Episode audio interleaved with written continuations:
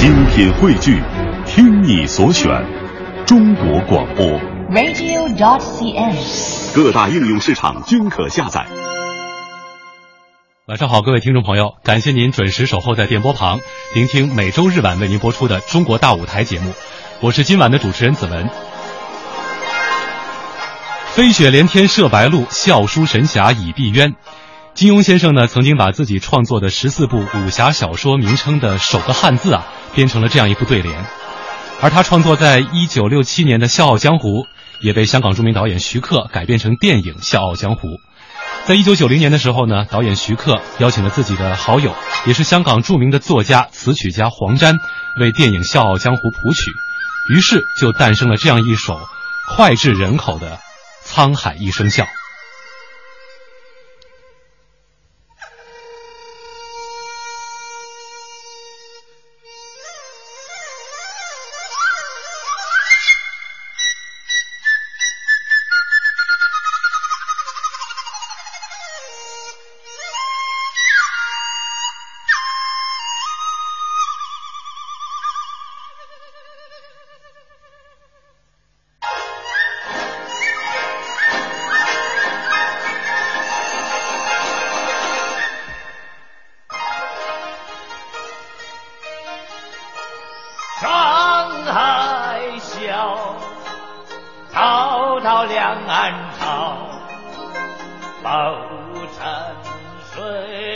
沧海一声笑，凭借着浓郁的中国古曲风韵，成为了一九九一年香港电影金像奖最佳原创电影歌曲。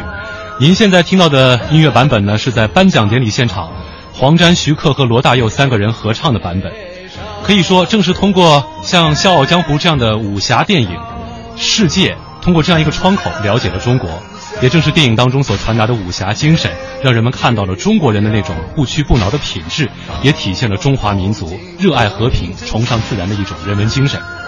为此呢，中国歌剧舞剧院民族乐团将武侠题材影视剧当中大家耳熟能详的那些音乐作品写取出来，通过丝竹管弦的演奏，通过银幕光影的流转，向武林大侠致敬，向武林文学致敬，向武侠精神致敬。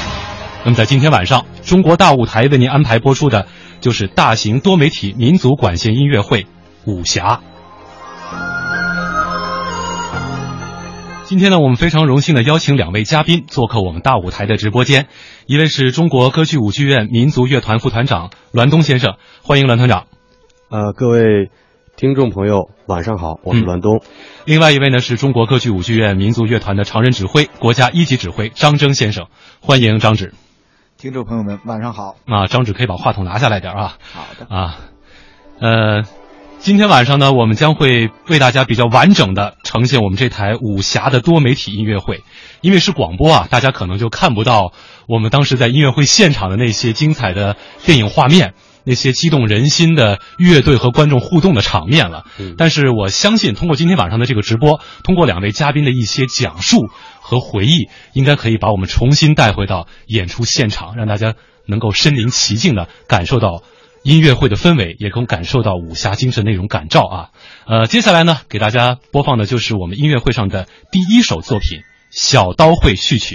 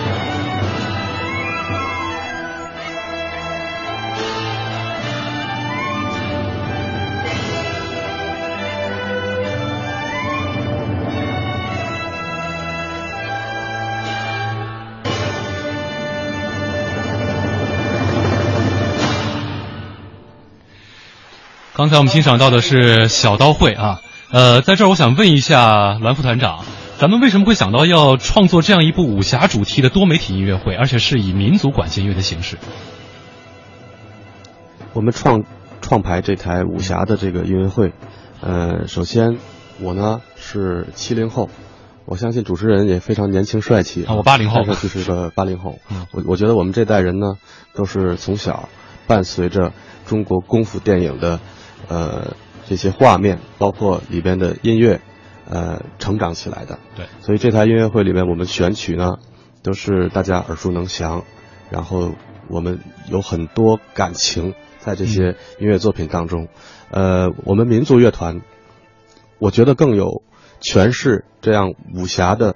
这种音乐的内涵的这么一个实力吧。可以说，呃，我觉得武侠精神呢，代表了中国人不屈不挠的这个意志品质，体现了咱们中国人热爱和平、崇尚自然的这种人文精神。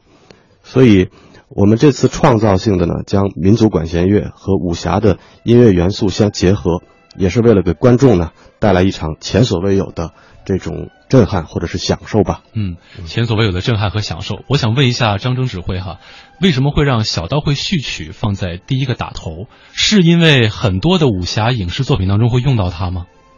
这个小刀会序曲啊，咱们现在一说起来，这个曲子里头，可真是没，我要是记没没记错的，有很多的影视作品有大量的用这个素材。《大话西游》对，啊，然后包括以前的，我要没记错的话，以前那个香港六十年代的胡金铨吧，是不是啊那个、对对对老老版的那个叫做什么？龙门客栈。对啊对对对，都广泛用了。《鹿鼎记》对啊，对，《鹿鼎记》其实我觉得就是最关键的一个什么呀？我觉得中国歌剧舞剧院的民族管弦乐团呢，它常年来说，它所从事的工作主要呢是给歌剧和舞剧伴奏。嗯所以说呢，这个小刀会这部舞剧来说呢，应该也是说我们的业务的范畴之内，涵盖在之内。所以说，我觉得作为音乐会开场来说呢，首先。俗话讲，干什么吆喝什么，啊是不是说上来以后，先拿这个作品给大家来一，先给大家说一下我们自己的本职工作是什么样的？对，大家恐怕不知道，这小刀会它原本是咱们一部呃民族的舞剧啊，对对是部民族舞剧的一个开场序曲，嗯所以说也是像张指说的，干什么吆喝什么，对，把本职的先亮下家伙啊。嗯嗯，那么像这样一部作品，现在你们这次重新演绎，我觉得好像和电影当中的那种表现不太一样。咱们这次的整个的创排是不是在某一些细节处理上与以往有些不同？嗯，您说的是就是咱们在这个音乐编排和做这个演演绎上，啊，我们这次呢，就是创造性的使用这个视频嗯。和音乐，呃相结合的这样一种形式。嗯。啊，另外呢，我们乐队也融入了电声乐器，嗯。像爵士鼓嗯、电贝斯，啊，合成器这样的比较时尚的嗯。声音融入到这个乐团。呃，当然融入电声乐器这个不是第一次，嗯也有很多可能其其他的这个兄弟乐团也在这样做。我但是我们的歌剧舞剧院民族乐团从二零零五年嗯是吧？对就是二零零五年、二零零六年，我们就开始在《岁月如歌》啊呃金色旋律嗯这两台大型的民族管弦乐音乐会当中嗯，就在使用成功的吧使用这个电声乐器，嗯。所以这也是这台音乐会的一个亮点。嗯，这台音乐会我觉得还有一个亮点是，只有到现场看了的观众才会有感受，就是对，所有乐队的这个乐手，包括指挥，服装上很有特点。这是以往的我们在这个民族交响乐的一些音乐会上很少，呃，大家会这么细节观察到的。呃尤其是这个张纸，我记得您当时上来的时候，那身是紫色吧？对，紫色的中式的一个对襟的一个一个长衫，长衫对啊。呃，为什么会有这样一一一件指挥服？因为我也看过一些民族乐团的一些这个音乐会，很少见指挥这么穿。这是您的要求，还是说这是一个自己偶然的想法？是您要求，还是说乐队的要求？其实啊，这个长山来说，嗯并不是我们是个特例啊。嗯其实像包括香港中乐团啊，其实很多的其他的民族管乐队嗯都穿过这个东西。但我觉得呢，呃，我们奉行一个一个原则，就是做事情不做贼，要做的话做到事无巨细，事无巨细，细节取胜。所以说，既然推广的是一个武侠，武侠的范畴来说的，我觉得就是涵盖咱们只要亚洲，是不是就是华族存在的地地区嗯都应该涵盖在内。那么，在贴诠释这个武侠精神、武侠作品的时候，也应该体现一些中国的特色。这个也是一个什么不可替代性的符号吧？我觉得长衫、马褂，嗯，包括旗袍，这都是中国元素。嗯，长衫马褂，这是中国元素哈。其实我们在这个乐曲当中也用了很多呃现代的影视作品当中、流行乐当中的一些中国风的曲目，比如说呃我们乐曲当中的第二首《菊花台》，大家来听一下。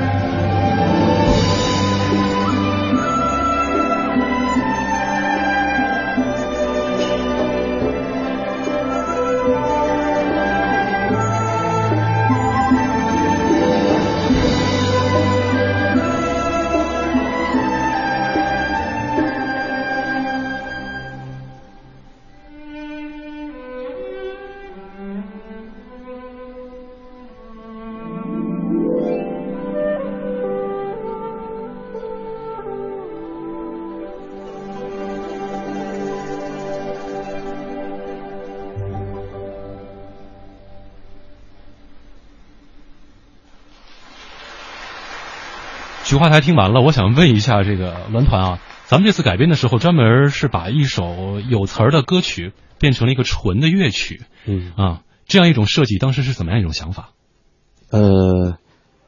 首先改编《菊花台》的这个一个是一个年轻的作曲家，嗯也是八零后，呃，我们的一个好朋友，经常合作。他首先呢，他对现代流行音乐是非常熟悉的，嗯啊、也是一个自由音乐人，呃，那么说这这首曲子它在改编上边使用的这个和声嗯和配器的一些方法，还是非常忠实于原作，嗯而且呢非常注重它的这个流行音乐的那种元素的保存。但是，呃，方文山老师的词当然是，呃，我们都大家都非常喜欢的，啊，很有意境呃。但是周杰伦，呃，这首乐曲的旋律，首先画面感和旋律都非常优美，嗯所以没有词的情况下，我们用很多中国的乐器嗯来诠释这个中国风，可能的味道呢，又有另外的一种感觉给大家。嗯，确实如此啊。刚才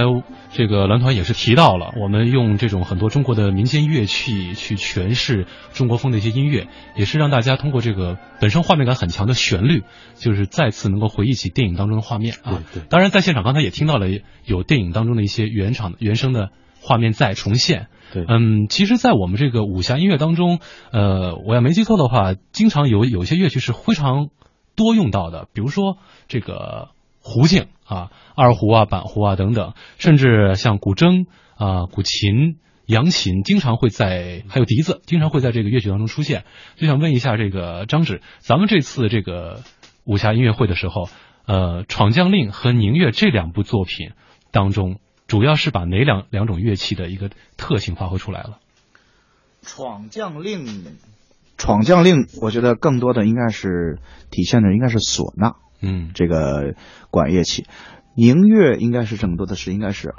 二胡。嗯，哎我觉得是这样，就是因为咱们这个民族管弦乐的这个这些器乐来说，也许有有些观众不是特别熟悉。胡琴来说，就可以细化为高胡、嗯，二胡、中胡、京胡，还有京二胡，还有葛胡、坠胡等等等等。所以呢，在我相信就是在后面的稍后的一些一些作品中，大家会连续会听到的各种不同的类型的这种弦乐器演奏的。另外一个呢，我就接着刚才那个就是栾团长刚才说的一个，就是其实呢，有关于这个创作的二度创作的叫锦上添花和是画蛇添足这个东西啊，一直上来说也是让我们很纠结的事情。嗯，所以说，有的作品大家已经是先入为主、耳熟能详的，有的词儿，比如像刚才的《菊花台》对，那么现在我们用古筝、无词。以旋律的形式来呈现，我觉得呢是这样，就是说呢，一个是它本身的乐器的特性，嗯，决定了，哎，让人觉得什么？哦，这个东西也许能以以前我没听到，我们换一种方式来欣赏。另外一个，我相信一点，这是共通的，就是普遍意义上的观众，不管是音乐爱好者还是普通的观众，都是旋律记忆为主。嗯，旋律记忆为主。嗯那么接下来我们来听两个旋律吧，相希望大家能够想起那部电影。啊。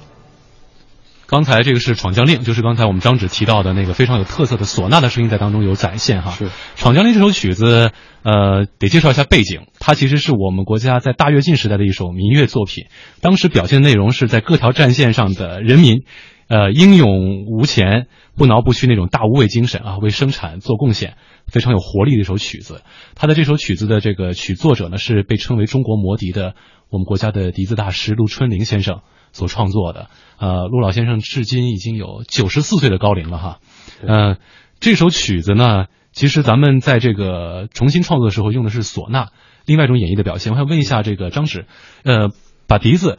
改成唢呐。有没有一种特殊的想法在当中，还是说仅仅就是为了创新？一方面，这个乐器的特性，嗯唢呐来说，应该是说民族管弦乐队里头的穿透性最强的乐器。嗯另一方面呢，我觉得就是还是刚才延续刚才说的，就是任何一个新的诠释，嗯必须要考虑到一个是不是原来这个，就是它这原来这个已经是说很完善了，嗯在这个基础上，我们能够进一步的给它叫锦上添花。嗯我觉得呢，这也今我们这个采用这种方法呢，也算是一个尝试了吧。嗯但是具体来说，最终的效果怎么样，仁者见仁，智者见智，还是要靠我们的观众来判断。嗯。其实说到这个武侠音乐哈，我看到网上有很多的一些音乐高手都在总结各种各样的风格和乐器，对有什么治愈系的，还有这种什么这种呃恢宏大气的，对对对还有很多喜气洋洋的，还有那种有缠绵爱情的，各种片啊，各种片，还有还有一种就是属于我觉得当中，呃，非常另类的，叫做卡通动画类的。我们可以听一首歌啊，好。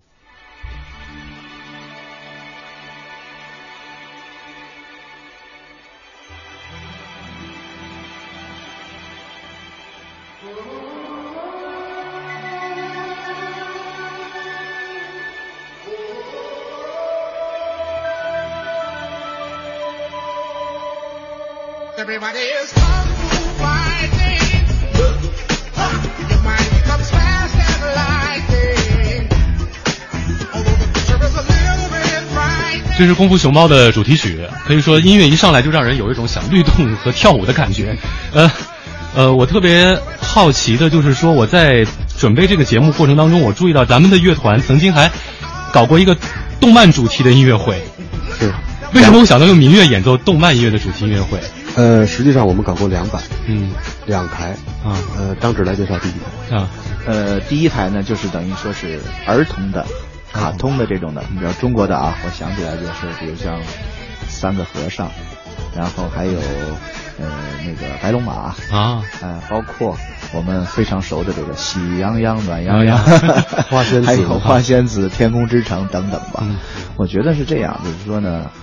有些作品，一个是观众深入人心，嗯。我们呢也是综合的从市场来考虑，嗯。有必要向观众们来就是呈示一个以我们非常熟悉的形式，我们非常熟悉的曲目，但是呢，换一种民乐这种包装的方式，看看大家是不是能够认同。嗯另外一个，我觉得就是，呃，冒昧的说啊，我是一个电影发烧友啊，啊呃，我觉得通过我这么多年看的片子，我觉得好多电影，呃，银银幕的形象深入人心的，在这种基础上，再用音乐来诠释来说，就等于是说，即便现场没有画面。观众也会脑里头先入为主有这么一个印象，嗯。然后再欣赏音乐来说，他就会觉得有备而来，嗯。哎，那样我觉得会效效果会更好。嗯，刚才这个张只是介绍了第一版的这个动漫音乐会哈，现在我们接下来要弹出一段广告哈，呃，稍后呢，我们请这个栾团长讲讲另外一场，据说每次都是一票难求的另外一场动漫音乐会。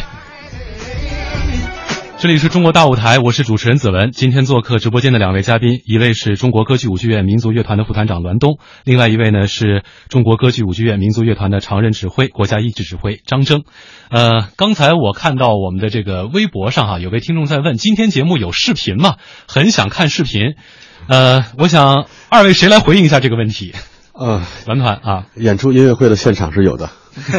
对，希望能到现场来亲亲自来观看，热烈欢迎对对对，热烈欢迎！我们这音乐这个现场录音当中啊，也会保留一定程度的这个原声原声的画画面。对，呃，接下来大家将听到的是张艺谋的电影《英雄》当中的一首插曲，叫《明月》啊。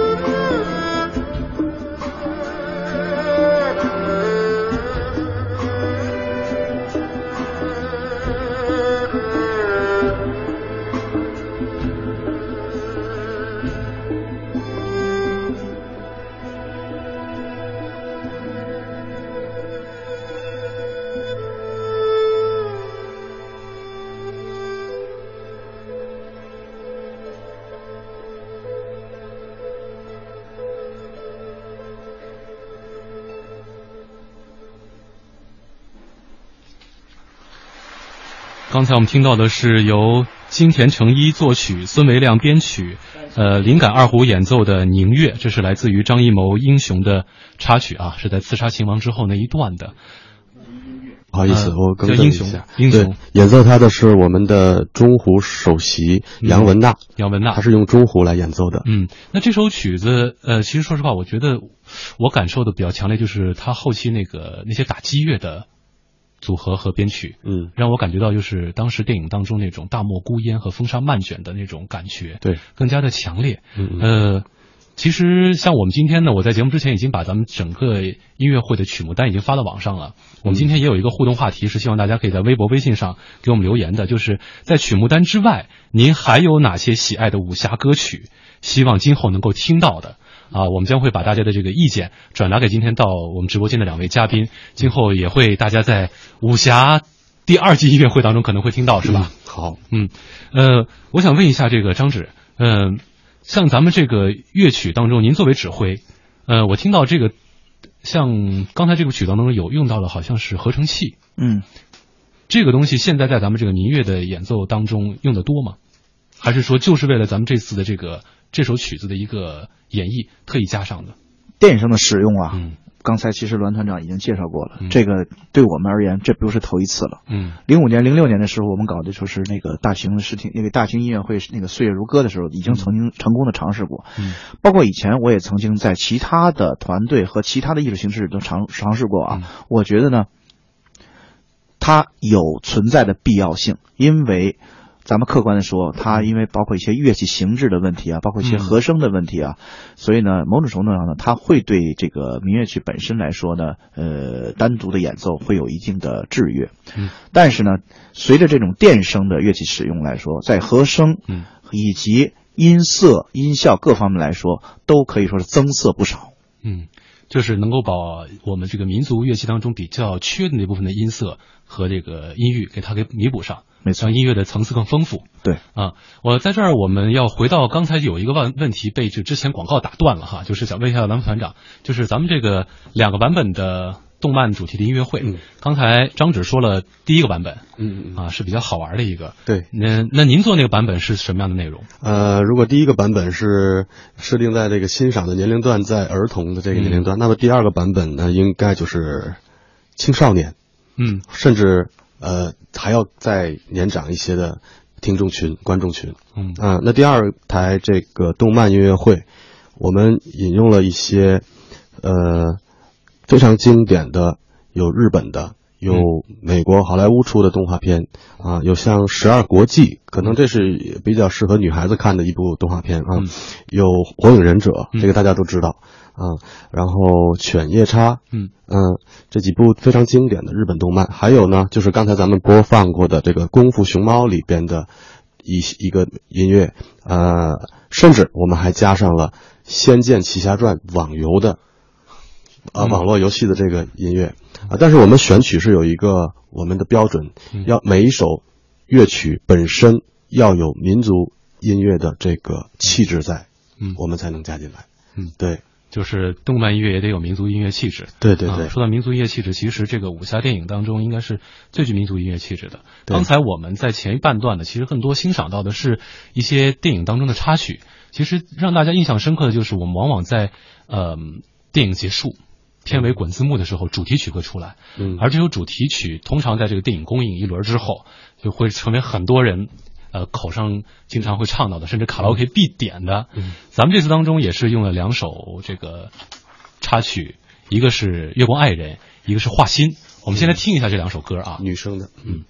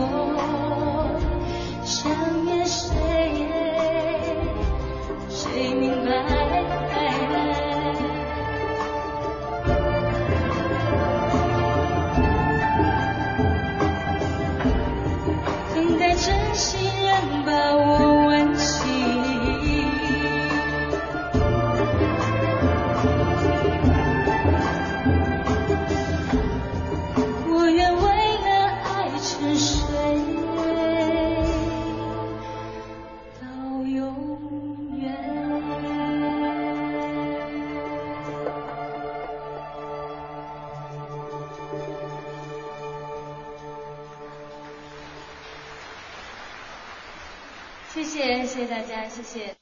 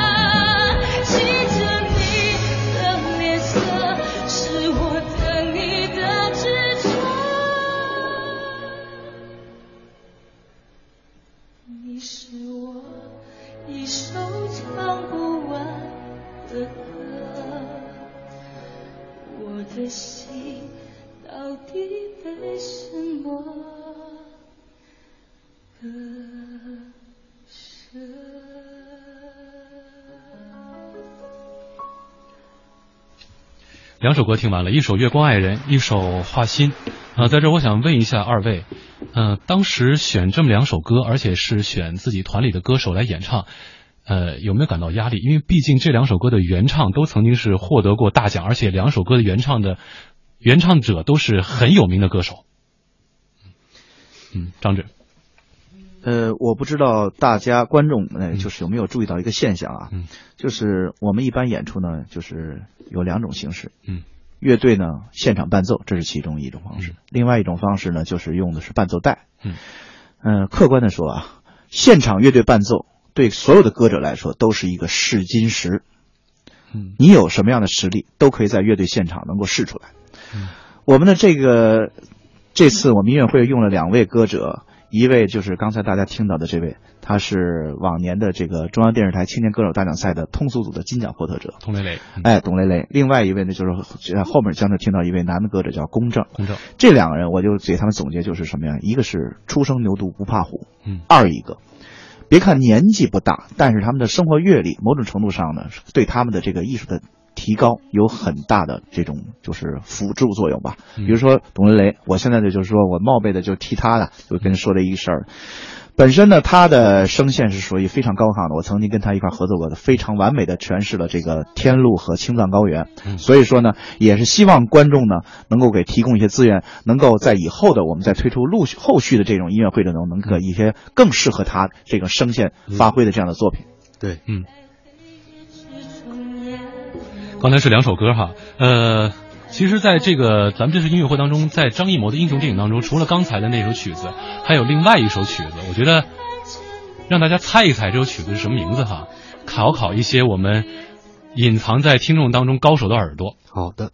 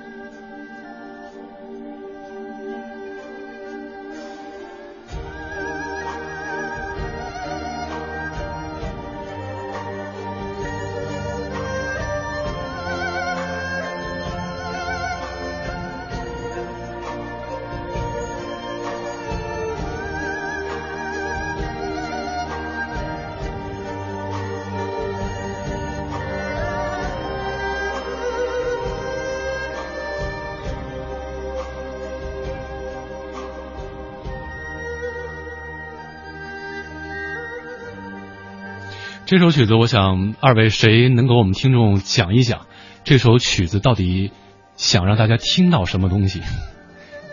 这是一首呃旅日的我们呃非常著名的一个二胡演奏家贾鹏芳，嗯他的同名专辑中的一首曲子。嗯这首乐曲呢，也是经常被呃各种武侠电视剧或者电影呃所选用。嗯呃，我们选用这首乐曲呢，其实就是说在武侠的电影当中，除了这个豪情、豪情、英雄豪情，嗯更更多的也有很多儿女情长这种呃凄婉嗯呃唯美的这种旋律和画面出现。嗯所以呢，这首曲子想让大家有一种呃畅想吧，在这个乐曲当嗯中，可能大家的脑脑海当中浮现出很多儿女情长的这英雄也有七情六欲嘛。对，英雄也有七情六欲啊。其实，嗯，在我们这场这个音武侠的音乐会当中，是选用了张艺谋的两部电影当中的音乐。刚才都是英雄，接下来我们将听到的是《十面埋伏》。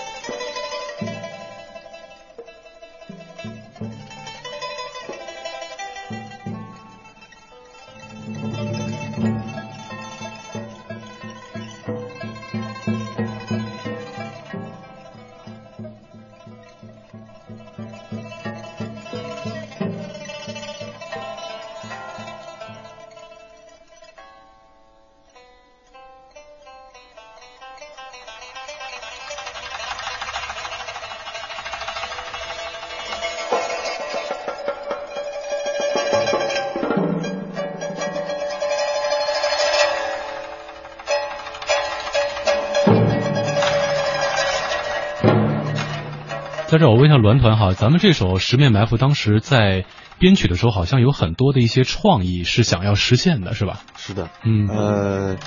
一开始呢，我们给这个曲子想设计成三个大鼓，嗯。呃，左边一、右边一个，后边一个，来配合这个电影的这个画面，啊，对，当时章子怡就是在中间跳舞，跳左右上前后都有鼓，秀舞的那段，嗯。对。然后后来我们确定了一个版本，就是现在我们听到的，我们用了排鼓和各种打击乐，还有花盆鼓，嗯。呃，有演奏者这个王佳男，也是我们打击乐的这个首席，嗯。啊，他在后边的、呃很多乐曲里边担担任了好多 solo 部分的这个这个演奏，嗯。嗯，那这首曲子呢，是大家精心的磨合修改过很多次的，嗯，呃，不同于传统的古曲《十面埋伏》，呃，我们想把它叫成一个创意曲目吧，嗯。呃，就是说，中间我们会配合画面，然后有这个舞蹈的这个舞蹈的韵律在里边儿，呃，也会配合情节，有这种厮杀的这种追逐的这种场景。那么电影中的动效在这首曲子里边也能听到，就现在，就现在有竹林那一段对，打戏的时候，嗯。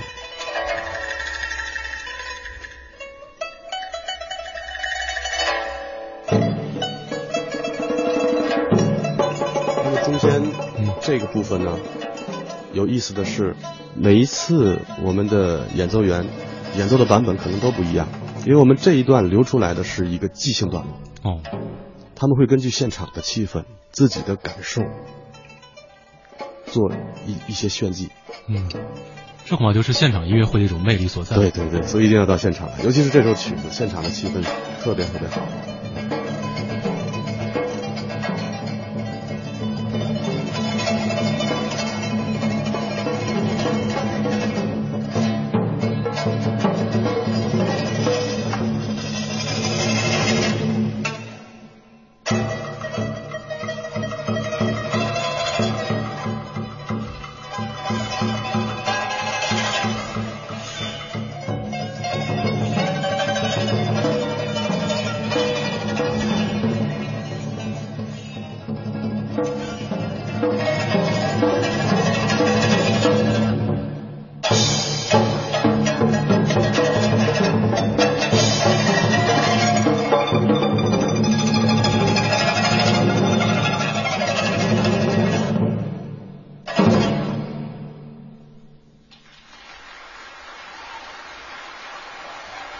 各位听众，这里是每周日晚为您播出的《中国大舞台》节目。今天晚上呢，我们为您呈现的是中国歌剧舞剧院民族乐团所演绎的大型多媒体民族管弦音乐会《武侠》。我们的节目正在央广网进行同步的音频直播，也欢迎大家登录我们的新浪和腾讯的实名微博参与节目的互动。我们今天的互动话题是：除了节目单曲目之外的，还有哪些武侠歌曲是您所喜爱的，是您在未来想听到的？欢迎告诉我们。稍后继续我们的中国大舞台。工商绝止会浮生，丝竹管弦论武侠。一月二十五号周日晚十九点三十分到二十二点，中央人民广播电台《中国大舞台》为您播出大型多媒体民族管弦音乐会《武侠》，敬请收听。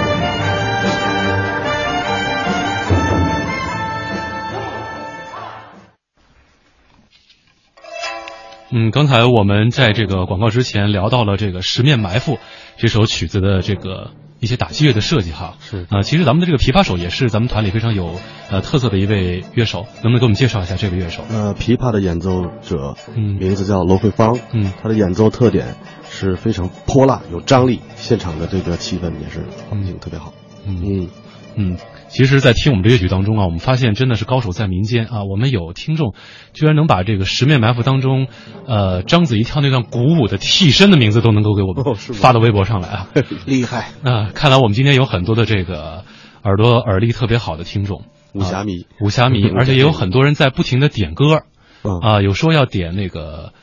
呃李若彤《神雕侠侣》的伴奏乐啊，我不知道二位知道他们说的是哪首乐曲？别着急，我们会下面去这个这个把大家这些东西集思广益，然后我们会为我们以后的这个音乐会，嗯把这些资料我们去赶快去做功课。嗯啊，赶快去做功课哈。那首伴奏乐如果没有记错的话，应该叫《英雄的黎明》。嗯，英雄的，对对对，是，呃，当时是一位日本作曲家是创作的一首乐曲，是为呃日本版的动画片《三国》做的这个开场序曲哈，哦是表现那种就是。啊、大历史背景之下，众英雄粉墨登场那种旭日即将升起的感觉，啊、也确实在很多的影视剧当中用到，非常好听。也是非常好听啊。嗯呃，看来二位回应的如此热烈，那我们的听众应该在下一场武侠第二季当中会有耳福，能听到这乐曲啊，希望能够如此。那在我们这场这个音乐会当中，实际，在十面埋伏之后，呃，我注意到咱们其实是把打击乐在武侠音乐当中运用的这个特征是专门放出来一个板块让大家完整的欣赏了。是尤其是接下来我们要听到这个牛豆虎，对呃，能不能在听之前先给我们的听众朋友介绍一下这首曲子？张纸，在器乐上啊，嗯应该说是自从有了人类这个历史啊，最早的乐器应该我想应该就是敲击乐器。声音传得传得远，而且属于这个非常有震撼力的。那么中国的民乐的呢，我觉得呢，使用的打击乐的应该说使用是相当的广泛。嗯，而且呢，我们的民族打击乐的这些演奏者们呢，又有一个非常大的一个优势，就是应该说也是一种某种程度上也是一种音画同步。嗯呃，像这场音乐会，配着当时现场的这个卧虎藏龙的画面，章子怡和杨紫琼现场对打，在城门楼下那对打的画面的同时，舞台上两个由我们两位年轻的小姑娘，嗯，演奏演奏者女侠，哎，扮成然后穿上那种非常干练的那种类似于一种那种武术那种着装，然后现场来敲击大鼓这种演奏，我觉得实际上就是技在技巧上，嗯。展城市的这个民乐的这个鼓打击乐这个特点，同时也给大家献上了一种非常好的一种现场的表演的美感。嗯，一起来听一下这首《牛豆虎》。好。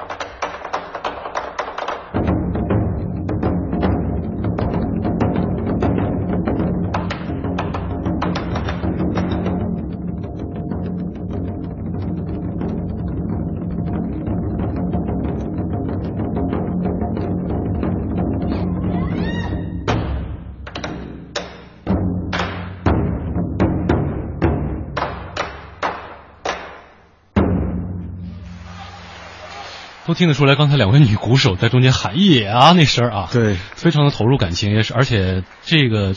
打击乐演完之后，就是听掌声也能听得出来，现场观众的情绪瞬间被点燃了，进入一个高潮。嗯。其实，在我们这个音乐会后半程，这是高潮迭起。是。我们先卖个关子哈，这个大舞台后半程还有更精彩的乐曲，大家千万不要走开。呃，其实，在我们这个音乐会当中，在前面呃比较完整的展现了一些电影插曲、电影歌曲和一些电影打击乐之后，后面就进入了一些比较完整的板块，就是对于呃武林大侠的致敬。嗯，我想问一下这个栾团长，为什么咱们这次选取的这个武林大侠的排序是这样一种顺序？嗯叶问、李小龙、霍元甲、张三丰、黄飞鸿。呃，其实排序没有嗯特别的用意和特别的安排。嗯。呃，但是您提到了这个叶问、李小龙，嗯。这个是有设计的，而且这两首曲目我们没有把它分开，用一个巧妙的一个视频把它连接在一起，因为李小龙是叶问的徒弟，嗯。呃，然后后边几位大侠呢，嗯，也都是在影视作品当中无数次出现的，嗯。大家非常熟悉的人物。啊。嗯。嗯，我们我能补充一句吗？好，哎呃，是这样，就像是我觉得就像遗传基因一样，嗯。呃，有一个传承。那么武术也是，嗯。如果说到说到武学来说，大家都知道这个师徒师傅师傅带徒弟，首先呢，徒弟呢应该是开始是对。像要像师傅，嗯。那么下一步必须要什么呀？不破不立的这个不那个要首先要什么？要学会跟师傅一样类类似，然后呢，在这个基础上再有进一步的发挥。没有叶而是一栏啊对，没有叶问的咏春，就没有李小龙的截拳道。也确实是如此。而其实说到咏春拳呢，在电影这个《叶问》当中，呃，有一首插曲叫《小念头》，啊、这个大家可能不知道小念头是什么，我查了点资料，嗯啊、我也是给大家科普一下啊。功课做得它其实是呃咏春拳的一个初级的套路，动作招式不多，但是它基本上把咏春拳的最基本的招式和手法全都组合在一起了。把小念头练好了，你后呢，咏春拳才能逐渐的往上一层一层功力往上加哈。那么现在一起先来听一听小念头。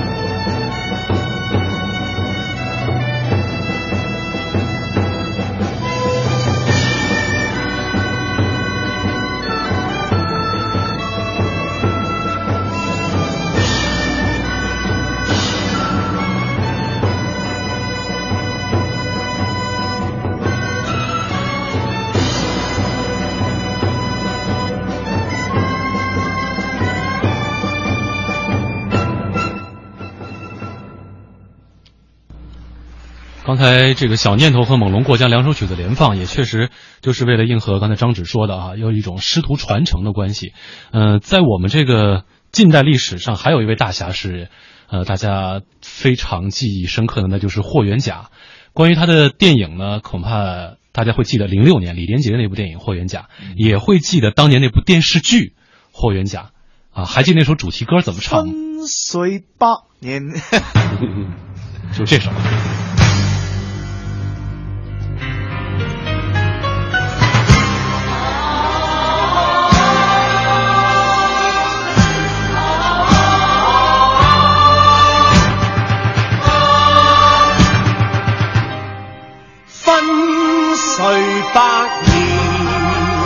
这是电视剧的这个主题曲《万里长城永不倒》，但咱们在咱们的这个音乐会上用的是电影版《霍元甲》的那个主题曲，呃，给它做了一些全新的改编，也是类似于菊花台那样啊，呃，用器乐来表现旋律的一些画面。嗯，请问一下二位，这种一种表现当中，其实，嗯，我们知道周杰伦原唱当中是非常有特点，就是他那个嚯嚯嚯嚯，对。那几个字。那咱们这次在这个器乐表现当中做了哪些巧妙的处理，也有。来弥补听众在听觉上的这种力量的缺憾？呃，其实我们可能就是在现场嗯。也有很多观众跟着一起喊，嗯。但是可能没有收录进来啊、对对对。对，呃，还有呢，我们这个配器里边呃加上了京胡，因为大家知道这个周杰伦这首曲子里边有一段这个假声的这个演唱，我们觉得用京胡来诠释它可能更有味道。嗯，我们来听一下这首《霍元甲》。好。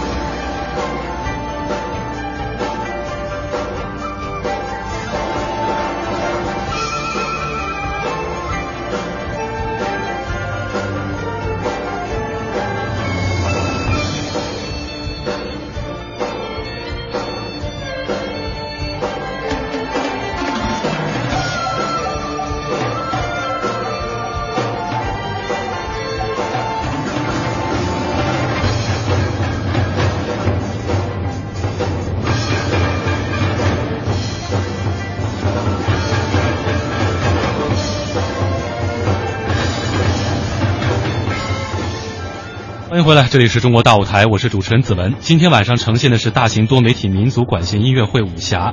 做客我们直播间的两位嘉宾，一位是中国歌剧舞剧院民族乐团的副团长栾东，另外一位呢是中国歌剧舞剧院民族乐团常任指挥、国家一级指挥张征。啊，刚才在广告之前，我们这首《霍元甲》是被打断了，现在是继续来听。啊，也是刚才我提到的哈一那个问题，就是我们把歌词去掉之后，用器乐和打击乐来再现歌词当中那些有力的人声的部分。嗯。而而且在这个其实，在完整呈现音乐曲之前，我们为了配合电影画面，还专门有一段前面的这个弦乐和那个笛箫，笛箫的那个它是一个一支笛子，一支笛子在那吹奏。对，来配合后边的这个画面是李连杰，当然他扮演的这个霍元甲，嗯在打这个可能是鼻中拳吧，嗯啊，非常潇洒飘逸，一袭白衣，对，然后在旷野里头满天星光的情况下打这个很悠哉悠哉打这个密宗拳。嗯。我很好奇，想问一下张指，就是您在指挥的时候看着那画面，会让您自己陶醉之后忘了看谱吗？可以这么说，这个嗯作品当我熟的情况下，我就必须要脱开谱子，要跟嗯。画面的它这个感觉要同步的。是，嗯，包括演奏员，对，那么咱们这次是不是很多的这个乐手也是属于年轻人？对于这些武侠音乐也是从小就非常热爱的。是的，非常非常有感情，嗯，大概占多大比例这样的成员？一大半百分之七八十吧，嗯，对，有七八十。对对对，很多演奏员给我们也提出，包括就是霍元甲这个前面这个笛子的独奏的演奏者于小庆，嗯他他是主动要求他我来诠释这一段，嗯我我非常喜欢，非常有感情在里边儿。嗯。我们现在听到的这首呢是新版《水浒传》的这个插曲《英雄情怀》。嗯，呃，这是中音板胡吧？对，张指。中音板胡。嗯，能不能给我们介绍一下这位乐手？呃，担任这首作品演奏呢是我们的交响呃那个民族管弦乐团的首席，嗯，白淼先生，他也是我们国内的著名的胡琴演奏家。嗯，呃，可以说呢，在我们团里头来说，应该是几朝元老了，在这方面来说是经验相当的老道丰富。对，尤其是说对于这个作品的这个风格味道的拿捏很准确。这首乐曲也很适合他。没错，对，而且这首乐曲作曲家这个周志勇吧，也是三次赴山东采风，嗯是把山东那种濒临失传的四音戏，嗯还有民歌、吕剧、柳子戏等等很多山东民间曲艺和音乐的元素用到当中去了。嗯。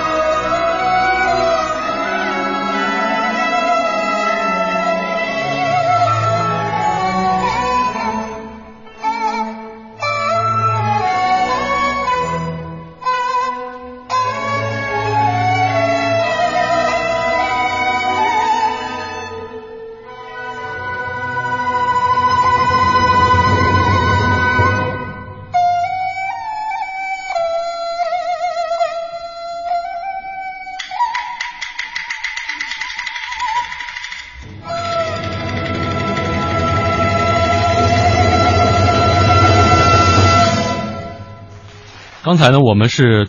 在听到这个英雄情怀的时候啊，其实已经进入我们今天节目要进入的一个新的一个领域板块了，也是最后板块，就是向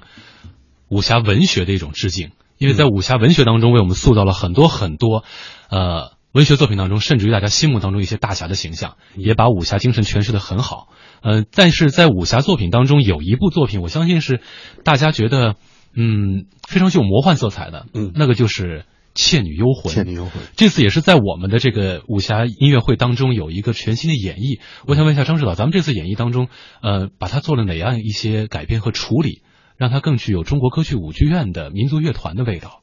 嗯第一啊，说到《倩女幽魂》，咱们不得不提到就是张国荣哥哥，嗯，这也是我非常喜欢的港对，歌来了啊，哎，聊着，真是真是非常欣赏的，嗯，影视歌三栖的这个非常的出色的、非常优秀的一个演员。然后呢，他的老版的那个在当年老版的《倩女幽魂》里的演唱，应该说我们现在想起来还是一种历历在目的感觉。嗯，那么在我们在诠释这个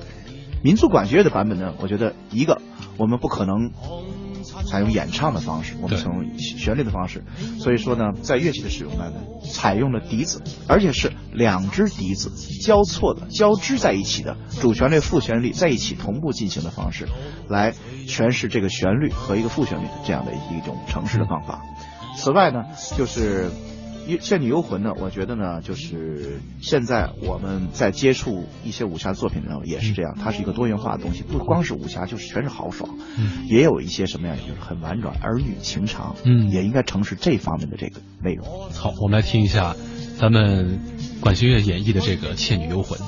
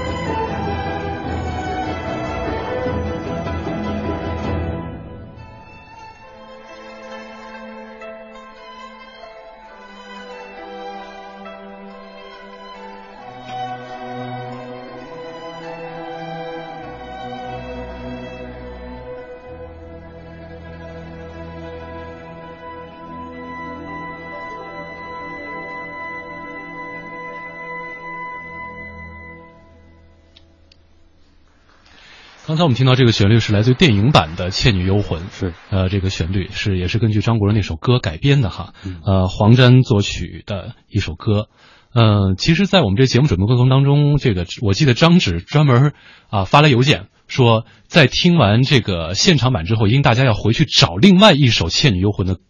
曲子来听，就是大提琴版的《伤》。我想听听张芷的这个推荐理由，为什么大家一定要再听一听《伤》这首曲子？不同形式的嗯乐器，不同形式的诠释风格，嗯会对作品来说都有不同程度的提升。嗯我觉得听过合奏版的，我们不妨也听一个以以独奏的形式来诠释是一样什么样的氛围吧。嗯，这首伤呢是电视剧《倩女幽魂》的这个插曲啊，大家可以找来听一下，它是著名的大提琴手杰奎琳·杜普雷所演绎的典型的疗伤系的。疗伤系的音乐啊，啊，这挺适合这个失恋的姑娘们听哈、其实，在我们这个武侠的音乐会当中啊，有刚才张芷提到的啊那种大气的、恢宏的、有劲儿的啊，也有那种爱情戏的，还有一种就是我们通常所知道的，嗯，比较另类的一些侠客，嗯，比如说像那种腼腆的黄飞鸿啊，啊，或者说像那个呃周星驰演绎的像苏乞儿啊，甚至像成龙演绎的那个《醉拳》当中的那位武林高手打醉拳，啊。咱们这首歌是也是咱们团内另外一位年轻歌手龚正演唱的，是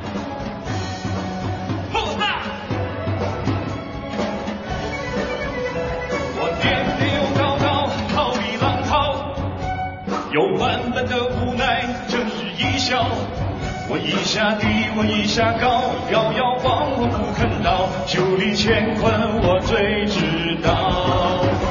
江湖中闯名号，从来不用刀，千斤的重担我一肩挑。不喊冤也不求饶，对情敌我肯拦腰，最终先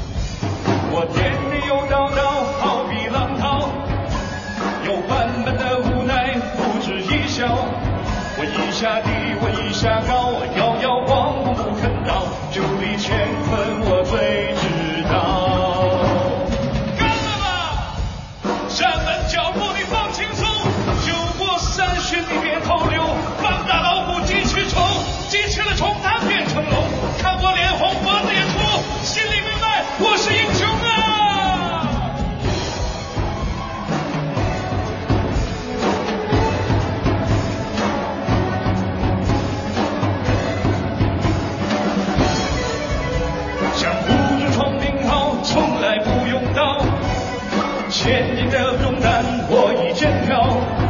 不喊冤也不求饶，对情义我肯弯腰，最终先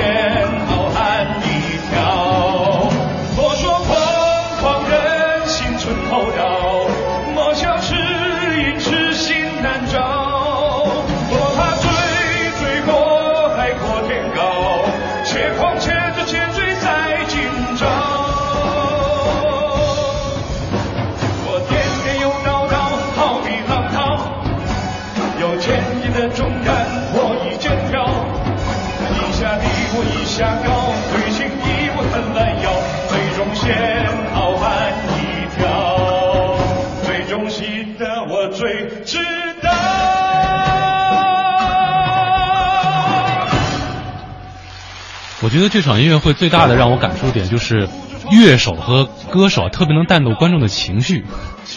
尤其公正刚才那一段，他这个那段那段 Rap rap 贯口的时候，底下的观众直接就沸腾鼓掌，而且叫好。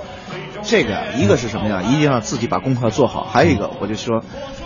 要给观众的一种什么一种感觉，就是你们要敢于跟我互动，敢于跟我交流，嗯，否则的话，我单纯的我在这演来说，你们过于冷静，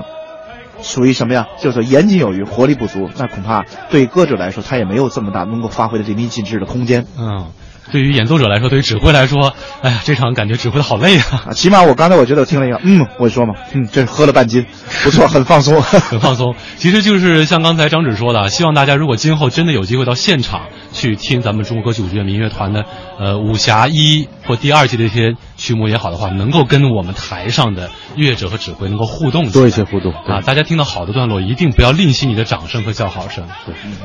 这好像是似乎是这个民族音乐欣赏的一些礼貌，不用像西方这个交响乐一样要那么礼貌，等乐章间结束了再鼓掌。没错，嗯。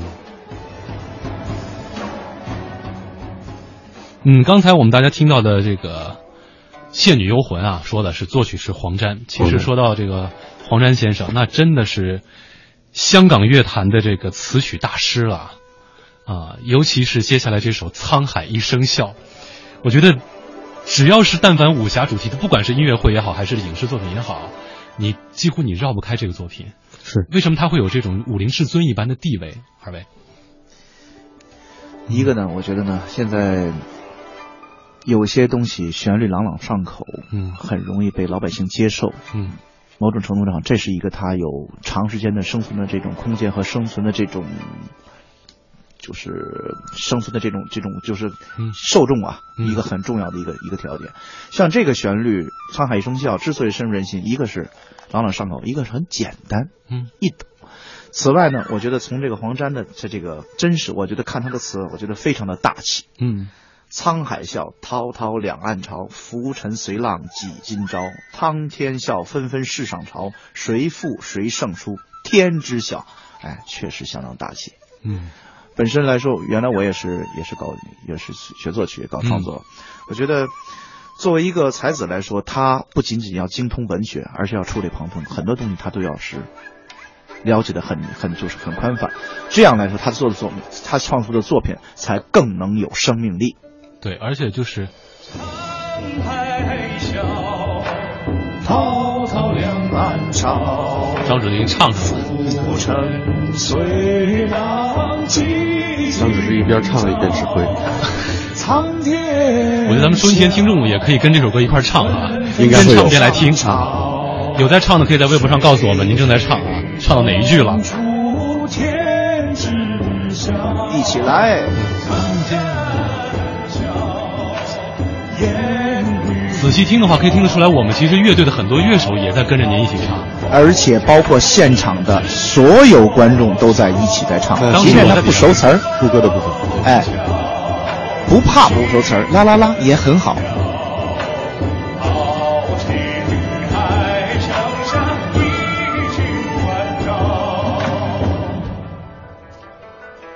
如果观众朋友们现在在收听的话，我希望大家能够，我虽然看不到也听不到大家，但是我相信大家会跟着我们一块儿啦啦啦。刚才这首曲子的一开始的琴箫合奏，嗯，其实是笛子啊，嗯古筝这两个乐器的合奏，现场的演奏是刘建云和李小庆的。对，很多观众完完了以后看完音乐会跟我们反映，这个现场的演奏跟他们之前听 CD，嗯，甚至香港歌乐团的这个版本感受是完全不一样的。嗯，他们诠释的非常好。这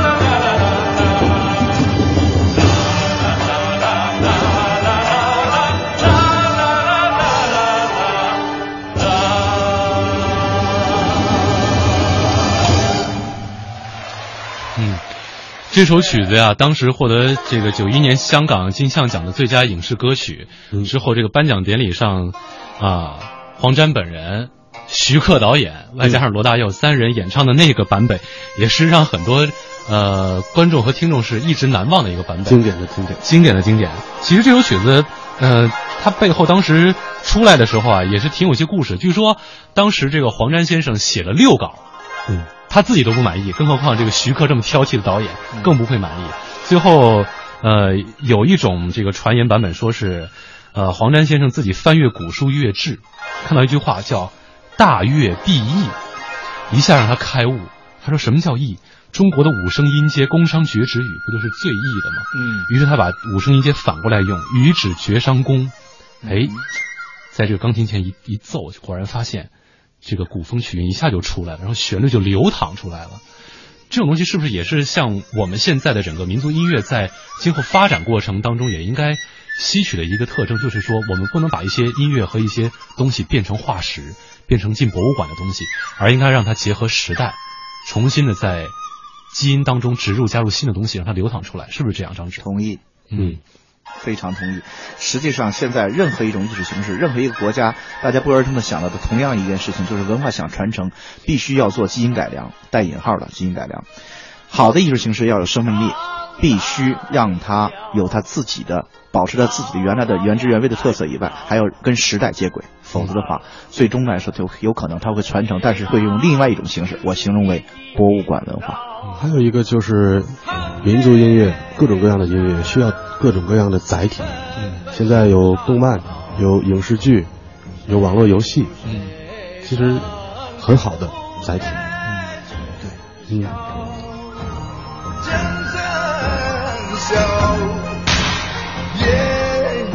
其实就是说，音乐应该是一种所谓寓教于乐最容易的一种方式。真正把音乐当中那些有历史文化的这种元素用进来，做到音乐当中去，可以让人在一种比较轻松的环境和氛围当中去接受到文化的基因的东西。这些经典可以慢慢的转到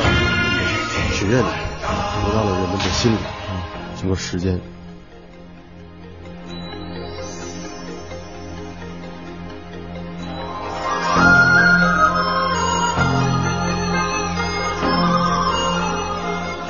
而说到武侠歌曲，说到这个武侠音乐，恐怕我觉得绕不开的就是金庸先生的那几部作品，尤其十四部作品，算一算，几乎都改编成了影视剧，有些甚至说电视剧都拍了好几个版本了，多次改，多次版多次改编，而且最受欢迎的就是《射雕英雄传》。是，呃，有很多版本，我想问一下二位，嗯、二位最心仪的是哪个版本？我还是呃许冠杰的。你说的是《射雕英雄传》？《射雕英雄传》嗯，我比较欣赏的就是最早的那香港那应该是八就是八几年对八三版吧，八三八三版黄日华，对对对，和那个哎呀叫什么？那个那个那个黄蓉的扮演者。呃翁美玲，翁美玲哎，永远的小黄蓉。哎，是。永远。那是最经典的版本，嗯，最经典版本也是大家印象最深的一部影视剧，而且它当中的这个歌，几乎是。所有人到卡拉 OK 必点的一首歌，嗯、就是《铁血丹心》。铁血丹心。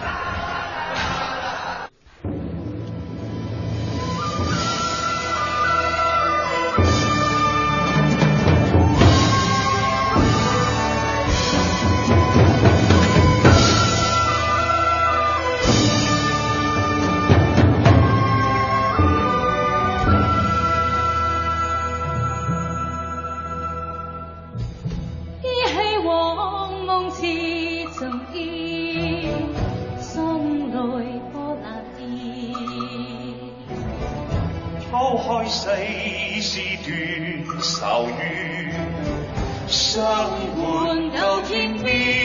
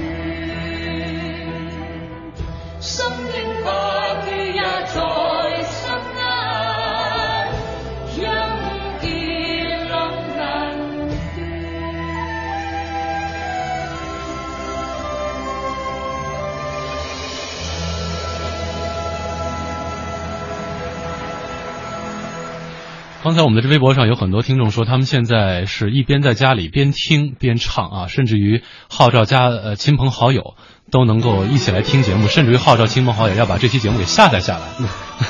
呃，这样一个播出效果，尤其是在这个电台当中二次播出达到这样的效果，张志有没有想到过？我非常荣幸，而且呢，初衷其实也是这样，不仅仅是希望观众能在音乐会现场，或者说在这个呃广播厅现场能够就是听完就算了，而是更多的希望能够在自己家里头随时想起来，而且随时能够立刻能唱出来，嗯能够立刻哼出这个旋律，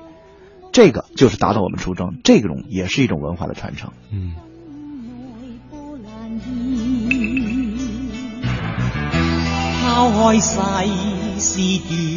现在播出的这个是罗文和珍妮的这个原版的《铁血丹心》哈，嗯，呃，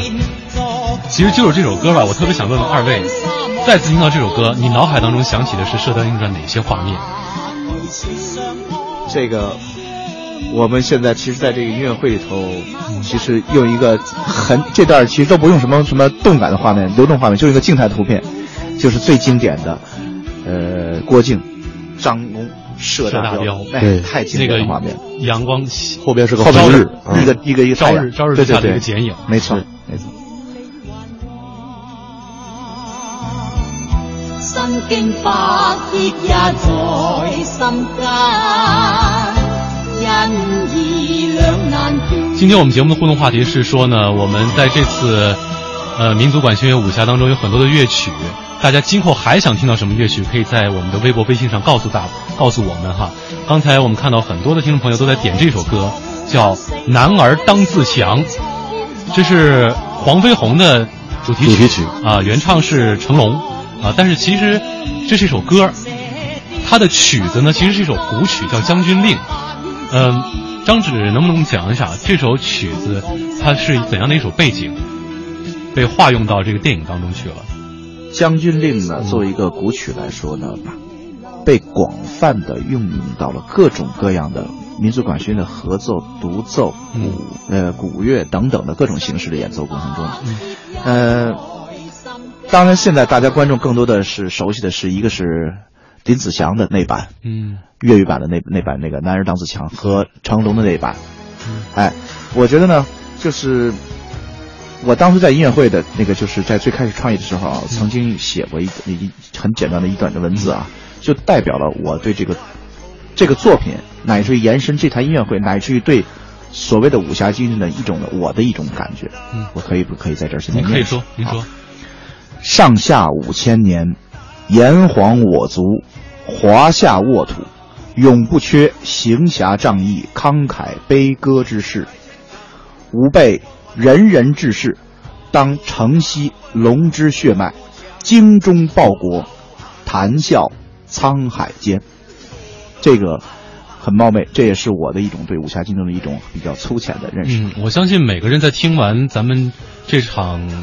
武侠音乐会之后，都会有自己的一种认识和抒发，只是会通过不同的形式。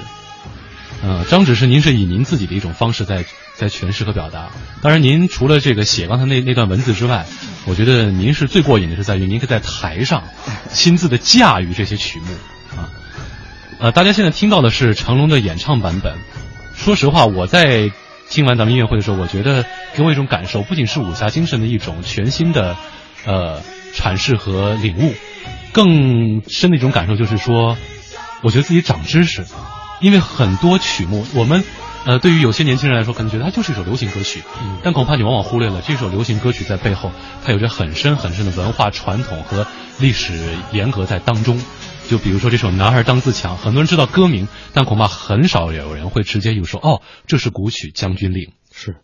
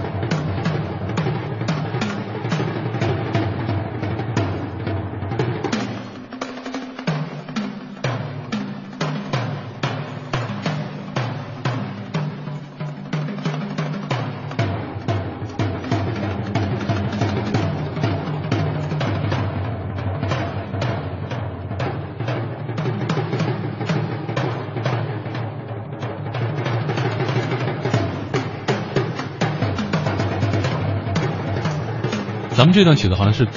中间加了一段鼓声的 solo，就是这对段。嗯，此时此刻这段打击乐的主要的，大家呢想象一下的画面，就是说甄子丹扮演的反面角色纳兰元树和林杰扮演的黄飞鸿之间的一段在狭窄的通道中呢，用竹子和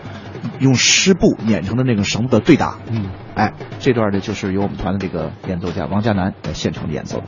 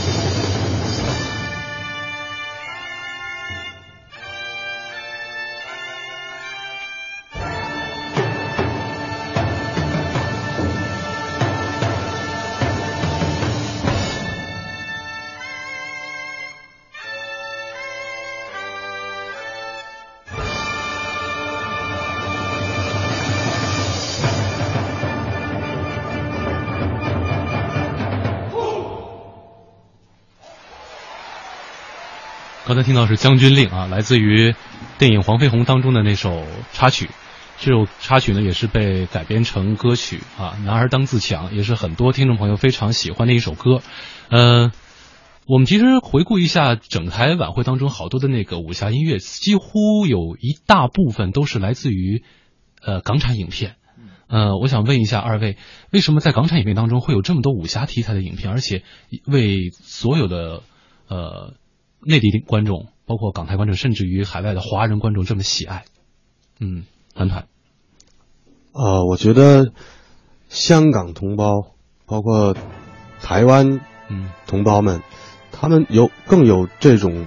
情节，嗯呃，也更喜欢抒发这种豪情、侠气，嗯呃，所以呢，这样的影片在港台地区是非常有市场，所以才能延续到今天，所以才能推向世界，越拍越好，一部比一部精彩。而且他们非常的用心的拍，包括音乐，所以我们今天才有这么多音乐的诠释。而说到这个很多的武侠音乐当中，说到这个武侠大师哈，我们在致敬环节当中很多是现代的，有一位是古代的一位真正的大师，他所创立这个功夫到现在为止影响着几亿、十几亿的中国人，真正的传奇，真正的传奇。他的这个呃拥趸的人数绝对超过广场舞大妈，那就是太极拳的宗师张三丰。张三丰。啊。呃，在我们这个武侠音乐会当中，也用到了电影《张三丰》当中的一首插曲《偷工》啊，我们先来听一下这首曲子。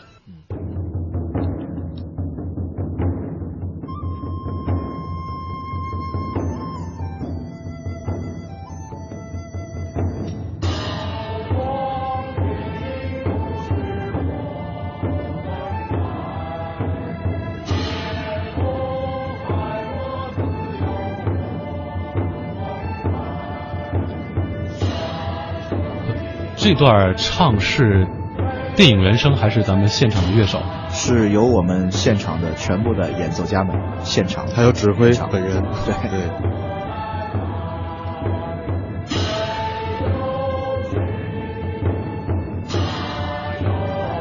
当时为什么想到会这样一个处理和安排？一个是本身这个电影里头呢，就是这么用这种手法来表现这段音乐开始；二一个呢，我觉得呢，武侠音乐不是单纯的就是刚劲，它也有一些融入一些什么呀？这种武学的理论，比如说太极拳，以柔克刚。首先，它的音乐来说，哎，它是现在现在，比如说现在这种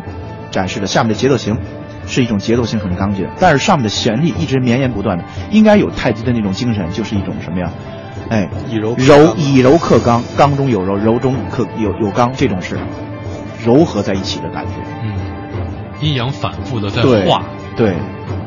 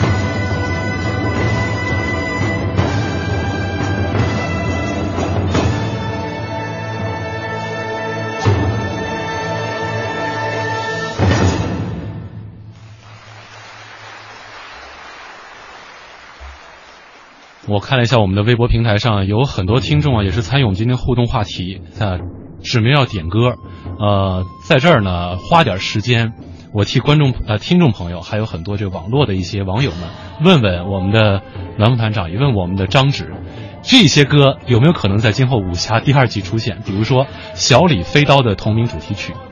有可能吗？呃，亦或是亦或是，呃。《倚天屠龙记》的《刀剑如梦》，我觉得这个《刀剑如梦》对是非常有限的。看指挥已经唱了，这首歌肯定没问题了哈。啊，还有这个《干十九妹》当中的《快意恩仇》，嗯，这首曲子好像对听众朋友来说比较陌生，可能有一些陌生。其实包括我们自己也都曾经考虑到，就是说这个一台音乐会的这个时间量啊，它也不允许把所有的我们能都做作品都涵盖到，所以我们也觉得有所缺憾。比如说，咱们说到武侠，躲不开一个最重要的一个素材。我不知道你们想没想到，少林寺，嗯，对。对，这次少林寺音乐几乎就呃没有怎么呈现过，所以说这个东西也会在在我们下一次的这个新的新的曲目的设计中也会出现，嗯。尽管这场演出有缺憾哈，但是这场演出还是给人很难忘的，就是我们最后返场曲目《射雕英雄传》。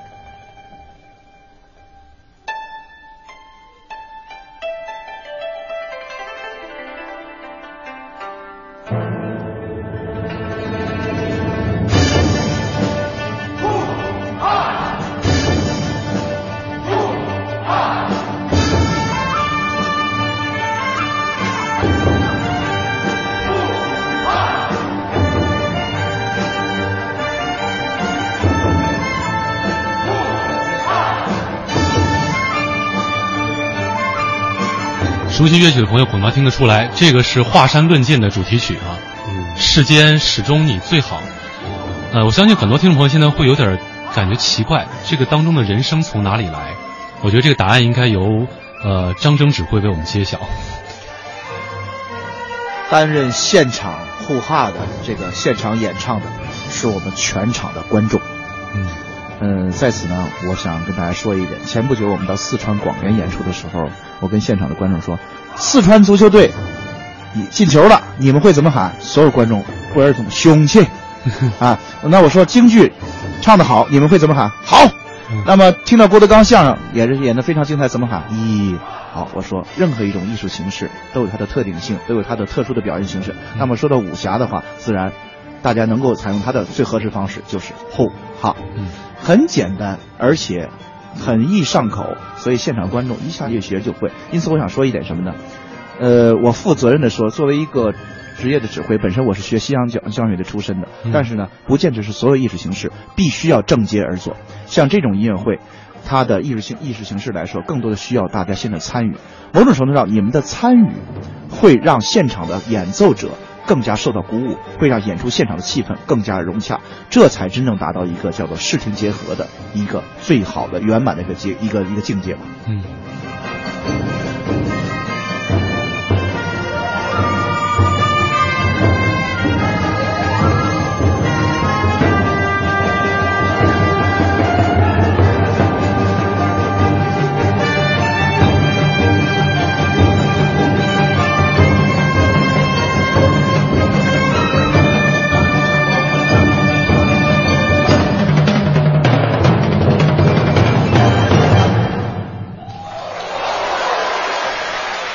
从掌声和欢呼声可以听得出来，那天的观众，至少我在现场，我就觉得非常的过瘾。呃，说实话，就久久的不愿离开这个保利剧院。啊，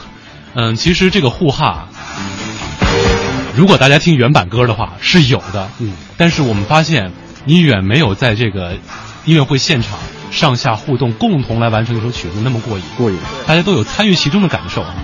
多观众嗓子都哑了。其实，在今天晚上，我们已经带领听众朋友已经听了咱们音乐会当中二十首这些武侠的一些音乐。嗯，我知道这二十首其实是二位从上百首的乐曲和歌曲当中精选出来的。嗯，二位其实听了很多。如果说最后这点时间，让二位对于武侠精神和武林大侠做一个总结和阐释的话，你们最想说什么？嗯，我很喜欢这个《一代宗师》，就是王家卫导演的这个《一代宗师》这个电影里面的一句话。嗯，呃，先是这个武学武学的境界，它分成三个境界。嗯，一个是见自己，第二层是见天地，嗯第三重是见众生。我觉得这个不光是武学，也不光是电影，很多我们要坚持做的事情，最后我们要让大家都要看到，就要一种一直去坚持，就是我们要把武侠精神传扬出去的这种感觉。张指了。我想把这个话题延伸到这个艺术创作上。嗯，就是说，虽然说武侠从我们的首轮和后续的一一部分这个就是一系列演出中，我们已经收获到了成功，嗯但是我越发的体会到一点，就是说艺术艺术是植根于来源于生活，嗯，植根于大众，艺术也是应该是服务于大众。它能得到观众的认认可，说明它有生命力。为什么？因为它更多的是来自于大家生活中非常熟悉、息息相关的嗯这种这种素材。所以觉得呢，我觉得有很多不尽人意的地方，嗯我们会在后续的工作中逐步的完善它，陆陆续续推出更多的高质量的演出，奉献给观众。嗯，好的。那么现在呢是北京时间二十一点五十三分，我们的中国大舞台就要接近尾声了。在这里呢，要感谢中国歌剧舞剧院民乐团的团长、副团长栾东和我们中国国际舞剧院的常任指挥张征先生做客我们今天的直播间。谢谢二位陪伴我们两个半小时。就像二位刚才说到的哈，呃，武侠其实每个人心中都有一个盖世大侠。通过音乐，我们感受的是武侠精神；通过电影当中那些片段，通过电影当中那些大侠的台词，也是给大家完整的一个在诠释和解释什么是武林精神，什么是武侠精神。也相信这种精神，这种浩然正气，可以在每个人的胸口当中充溢，也可以伴随大家行走天地之间，真正的找到存活在世间的大侠。说得好。也希望呢，大家对于武侠的这份爱可以伴你一生。最后，这首《大话西游》的一生所爱，送给今天所有参与我们节目的听众和网友，也送给我们参与节目的两位嘉宾。谢谢张志辉，谢谢谢观众朋友们，再见。嗯，再见，再见。